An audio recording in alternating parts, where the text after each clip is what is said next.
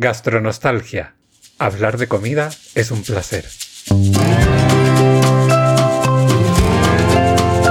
Soy Pilar Ortiz Garcés. Y yo soy Tomás Loyola Barberis. Y en este podcast hablamos de comida, de su historia, su psicología, su sociología. Y del placer de comer. Además, Tomás compartirá alguna que otra receta cuando te sirvamos el segundo plato, porque aquí se viene a disfrutar y a despertar los sentidos. Esto es Gastronostalgia.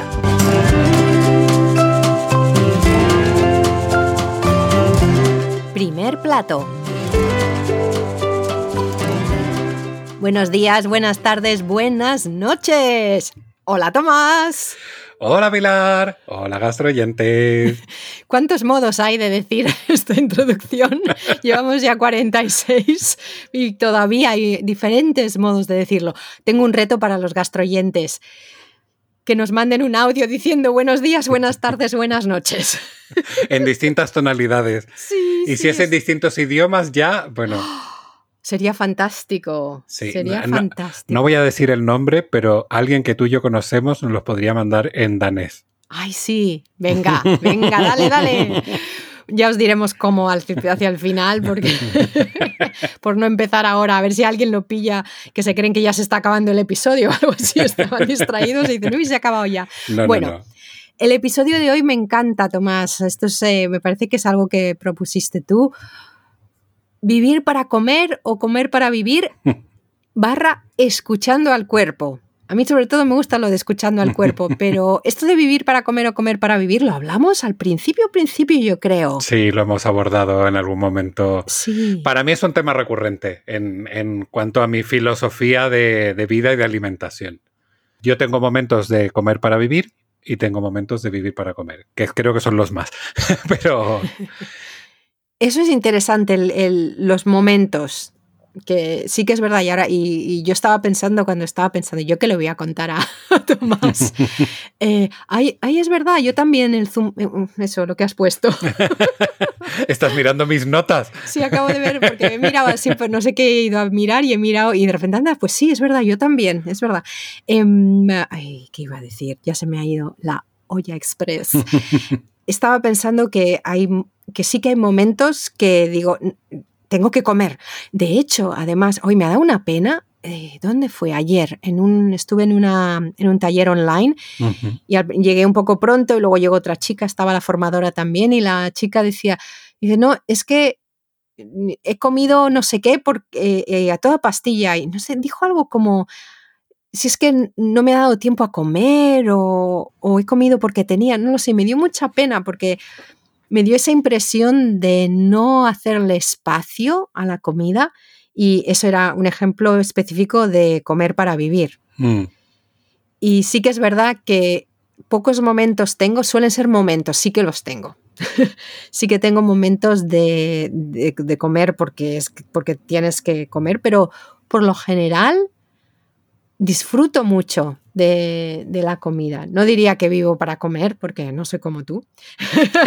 Tengo obsesión por yo vivo para hacer podcasts. Vamos a, ver las cosas claras. Y vivo para escribir, e incluso ahora ya para dibujar, madre mía. Pero sí que lo disfruto mucho. Y es que, o sea, yo, una de las cosas que te dicen mucho en tema de, incluso eh, cuando estamos en Pilates, que siempre tenemos este momento de para un momento, para un minuto, respira, eh, como siente tu cuerpo, escúchate, tal.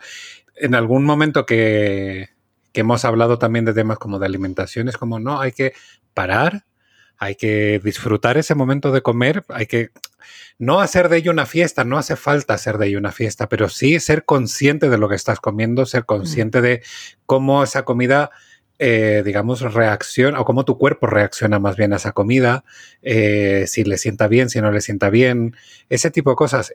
Yo, por ejemplo, cuando cambiamos la, forma de alimentación hace ya siete años, que no es que la, a ver, no la mantenemos de forma permanente, de hecho nos hemos perdido bastante en los últimos dos años, lo vamos intentando recuperar con mayor o menor éxito, pero, pero en ese momento fue muy estricto, dejamos de comer gluten, lácteos y azúcar y la verdad es que fue muy notorio el, digamos, la relación con la comida. empezar a, escuchar, vale, esto me sienta bien, esto no me sienta bien, esto, pues yo qué sé, eh, me provoca más gases, me, esto no, esto me da hambre, esto no, o sea, me da hambre al poco tiempo, esto no, me, me hace mantener el tipo sin necesidad de comer, no tengo esa sensación de vacío, esto no me provoca, que para mí fue como el mayor logro de todo, esto no me provoca ardor. La gran cantidad de comida que a mí me provocaba ardor de estómago, eh, y hoy en día, en los últimos cinco años, he tenido que tomar antiácidos dos veces. Y han sido las dos veces porque he comido mal conscientemente y dejándome exacto, o sea, sabiendo que luego me iba a pasar factura. Pero en el resto de mi vida eh, diaria, o sea, yo por ejemplo hace siete años no podía tomar zumo de naranja porque era tomar zumo de naranja y dependiente de que lo tomase solo o acompañado, a mí me daba un ardor de muerte. Hoy en día me puedo tomar un litro de zumo de naranja y no me produce ningún tipo de ardor. Wow. Por, y no tiene, en realidad, no tiene nada que ver con el zumo de naranja en sí, tiene que ver con todo lo con demás. Con todo, claro, el sistema estaba, el sistema yo creo que estaba sobrepasado y sobrecargado, mi sistema. Entonces, al cuidarlo durante un tiempo, pues seguramente hay algo que volvió a su estado normal, que se reseteó, yo qué sé. Eh, y hoy día, ya te digo, yo, eh, por ejemplo, o sea, tomarme un café con una tostada también era, era mortal, mortal. Hoy en día me puedo tomar un café con una tostada y no me da ardor. Qué eh, curioso, porque muchas veces pararíamos, bueno, obviamente paras de tomarte lo que te está sentando mal, pero en tu caso no era eso exactamente, sino era todo el contexto y cómo estabas comiendo en contexto. Qué curioso. Yo el día mm. que me dio ardor por comerme un melocotón, yo dije, algo no está funcionando, algo está mm. mal. Y yo creo que fue como el, primer clic que yo dije, tengo que cambiar. Porque, o sea, primero el melocotón es de mis frutas favoritas y, o sea, que un melocotón me dé un ardor de estómago, pero de pensar que me moría, digo, esto no es normal. No es normal, porque yo que sé, el plátano que también me provocaba un ardor mm, horrible, pues yo que sé, hmm. digo, muchas otras cosas, pero un melocotón que era como, mira, no, por favor, de los pocos placeres que me quedan en la vida. Y ya te digo, para mí eso fue como una llamada de atención, de decir, detente, detente y escúchate. Hmm. Y ahí, o sea, y relaciono el, el, vivir para comer, comer para vivir con el escucha al cuerpo, que eso también yo creo que lo hemos comentado en otro momento, esta amiga que ella decía, no, no, yo, yo como porque necesito comer, porque mi cuerpo necesita en el fondo energía. Y yo no, yo como porque es una experiencia y como porque me gusta, porque tal. Bueno, ya, me conocéis, ya me habéis escuchado cuarenta y pico programas, sabéis que soy un gordo y ya está. Que está muy bien lo de vivir para comer, que a mí me parece al final una relación también muy sana con, bueno, depende, cada uno lo considere sano o insano eh, si es con criterio, se, puede ser una relación muy sana, pero siempre, y digo, digo lo del criterio porque ahí está lo de escuchar al cuerpo. O sea, yo hoy en día vivo para comer de la misma forma en que vivía para comer antes, pero hoy tengo conciencia de lo que como. Y eso para mí también fue un cambio muy importante en, en, esta experiencia de, como te digo, de dejar las tres cosas, porque en el fondo aprendí a identificar, vale, o sea, realmente esto merece la pena el esfuerzo o, o en el fondo dejarme llevar y esto no merece la pena. O sea, y esto incluso sabiéndolo desde hace muchos años, que aquí voy a recordar a mi amiga Carolina Chaurren, con la que hice un posgrado hace mil años y que éramos los dos amantes de la buena comida, amantes del cine, tal, nos pegábamos unas sesiones de cine y de comida ahí importante. Y, y, ella un día me dijo, yo si voy a engordar por algo, es por algo que vale la pena. Y ese momento yo me acuerdo que me hizo clic, pero en el fondo yo como, como en ese momento estaba completamente perdido, comía pues eso, sin límite y sin criterio y sin nada, pues como que no lo, no lo, no lo ejecutaba en mí. Hoy en día sí lo ejecuto, es como, vale, me apetece, que era un poco que también lo, lo tengo en mi lista, es no escuchar a tu cuerpo, porque no es que, por ejemplo, hace literalmente dos horas o hora y media, digo, eh, mi cuerpo con el calor que hace me pide helado. Y entonces, ¿vale la pena tomarme un helado ahora mismo que realmente no tengo tiempo, no lo voy a disfrutar, es simplemente un craving, como se llama? Un antojo así urgente tal, pues no, no, no vale la pena. Prefiero, espero mañana, salgo, me tomo un helado, me doy un paseo, lo disfruto con tranquilidad y tal, y en ese momento lo voy a disfrutar. Ahora era simplemente un como premio, satisfacción, rellenar ese vacío interior o llámale como quieras, que realmente que no tenía ningún sentido. Y eso para mí es escuchar al cuerpo, es eh, entender de qué va un poco la historia. Que con esto, ojo, que no me considero ningún ser superior ni que tenga la vida resuelta, ¿eh? que meto la pata y como mierda también mucho. Pero yo creo que la, la idea de. Yo también. Sí, es que yo creo que el, el, hacer un balance de lo bueno que es para tu salud versus lo que le vas a disfrutar, yo creo que eso es muy sano. Mm. Porque yo el otro día estuve en un restaurante, bueno, en un bar que de menú y el, la comida es fabulosa, pero los postres son un horror. Son, vamos, me acordé de ti, de todos los gastroyentes, la verdad, porque menuda crema horrible que no era ni nata ni crema pastelera, era un horror. No me gusta dejar las cosas, pero empecé, empecé, empecé y luego digo, todo esto debo de estar metiendo de todo y no lo estoy disfrutando, pues lo dejo. Claro. Que es diferente. Yo cuando he puesto escuchando al cuerpo también pensaba em, cuando me piden cosas el cuerpo. Y creo que lo he comentado alguna vez lo del zumo de naranja, de hecho, por eso he dicho, ah, el zumo de naranja. completamente diferente experiencia es, hubo un momento en marzo que fui a Madrid, entramos en una cafetería o lo que fuera, vi un zumo de naranja y era como, quiero. Sí, no me había pasado nunca. Sí, y, y, me, y, me, sigue pasando y eso es, eso es lo que lo que sí intento escuchar, o por ejemplo, hace un par de meses también de repente me, tuve muchas ganas de tomar huevos y estaba tomando huevos todos los días. También hacía mucho que no lo tomaba, incluso también hubo una época que quería hamburguesas todo el rato. Mm. Y mi marido también, y él tiene baja la vitamina B12 y yo tengo bajo el hierro. Y durante el confinamiento y más adelante habíamos quitado mucho la hamburguesa. Eso es una de las cosas. Y, pero, y ahora de repente, últimamente a veces otra vez volvíamos a, una a la semana y era como, no, esto hay que pararlo porque es mucho.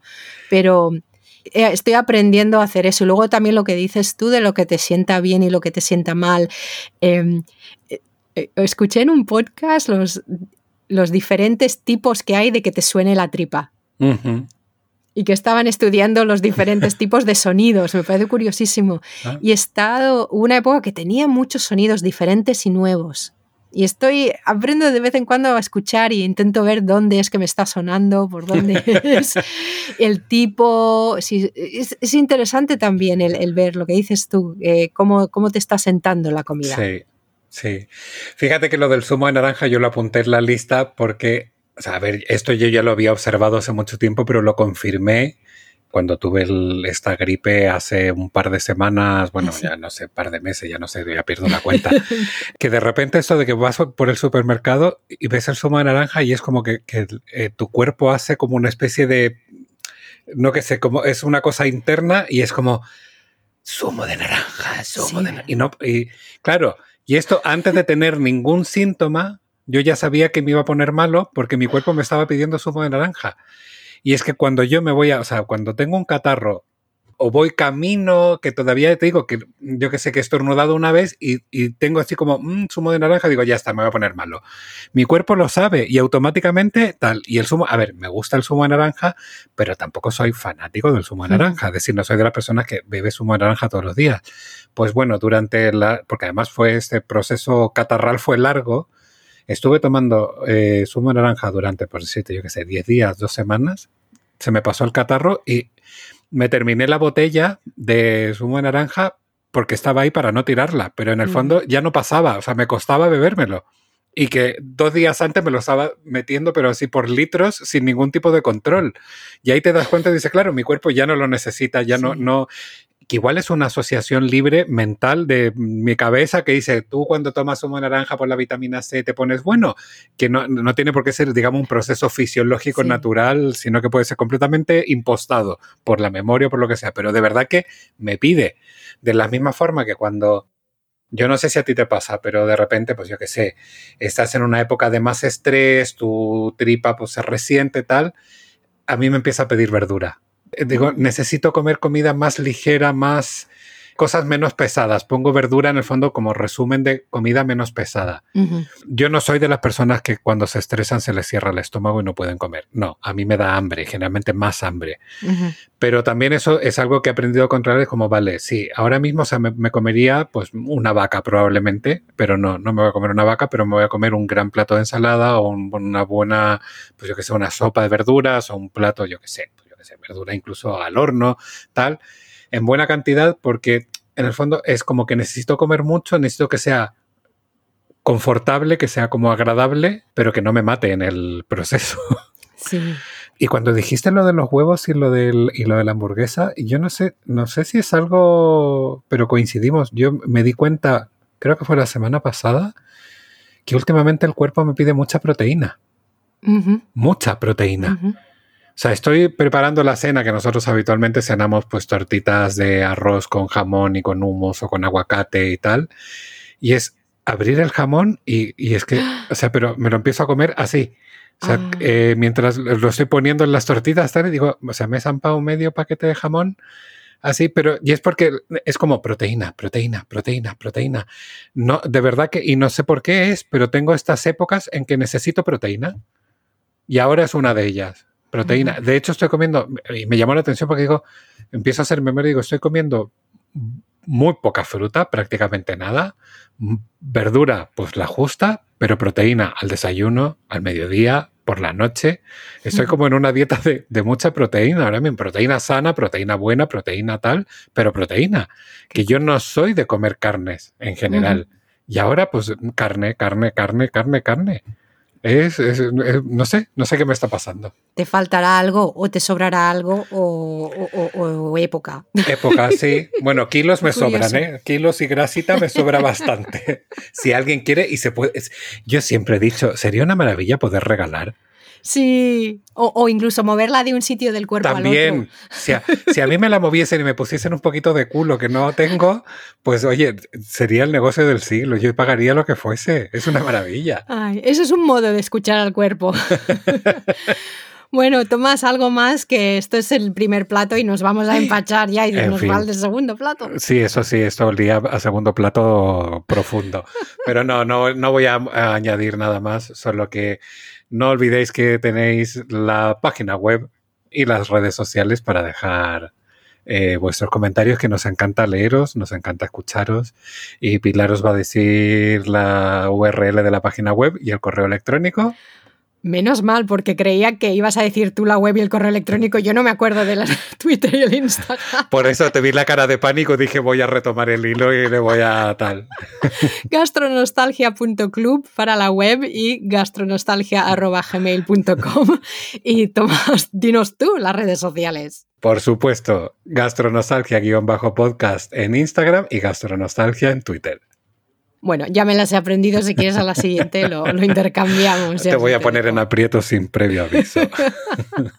y gastro, gastronostalgers, iba a decir, gastroyentes, nos contáis si tenéis algo que decir sobre este episodio, nos encantaría oír de vosotros. Adiós. Gracias por acompañarnos en este nuevo episodio de Gastronostalgia. No olvidéis visitar nuestra web para ver más contenidos relacionados con estos temas. gastronostalgia.club o en nuestra cuenta de Twitter Gastronostalgia.